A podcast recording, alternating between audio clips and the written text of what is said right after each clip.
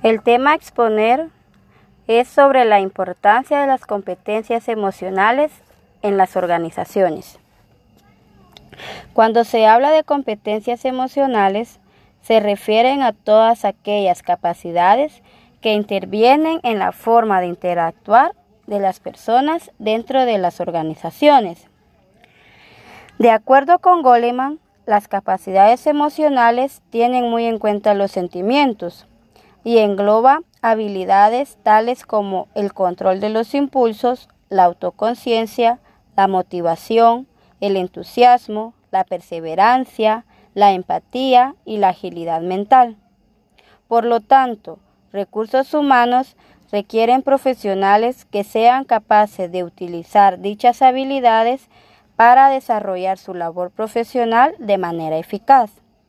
Ahora bien, la importancia de las competencias emocionales es relevante dentro de una organización, ya que a través de ellas se desarrollan los colaboradores la autoconciencia, la cual es necesaria para tener un alto nivel de conocimiento y así conocer las fortalezas, debilidades y necesidades de un colaborador para ser honestos con los demás.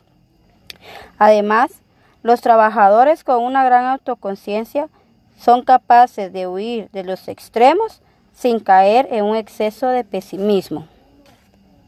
Segundo, motivación.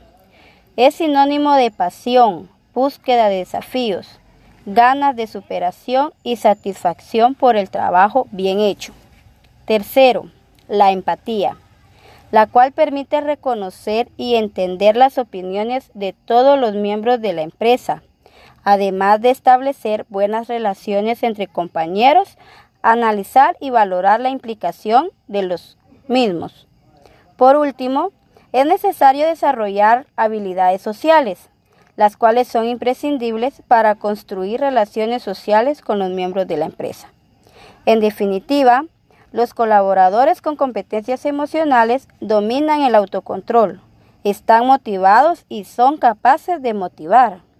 Tienen una gran capacidad de persuasión y de trabajo en equipo. Para concluir, la explicación sobre competencias emocionales está basada en la teoría de Goleman. Sin embargo, Existen otros autores como Salovey y Sluiter que identifican las competencias emocionales en cooperación, asertividad, responsabilidad, empatía y autocontrol. Boyazzi y Maki las dividen en conciencia de uno mismo, autogestión, conciencia social y gestión de las relaciones.